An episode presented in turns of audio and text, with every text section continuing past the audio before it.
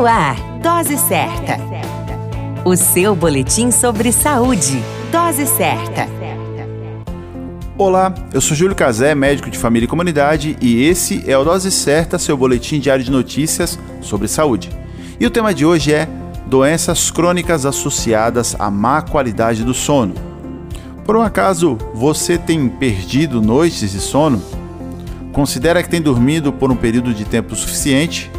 Pois bem, a má qualidade de sono é capaz de afetar de forma significativa nossa saúde e bem-estar, estando ainda relacionada ao desenvolvimento de doenças crônicas.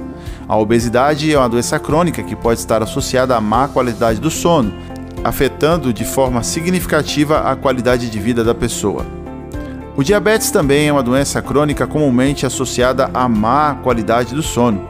Além disso, doenças reumáticas, como a fibromialgia, também são comumente associadas ao problema com o sono. É importante que a pessoa que não consiga ter uma boa qualidade de sono busque o auxílio de um médico ou orientador, ou seja, um especialista em problemas do sono. O intuito desta consulta clínica é uma avaliação geral sobre a qualidade do sono. A dica de ouro é: noites mal dormidas não servem para a vida procurem um especialista. A qualquer momento retornamos com mais informações.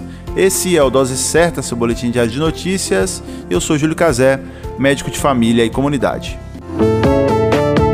Dose Certa, o seu boletim sobre saúde.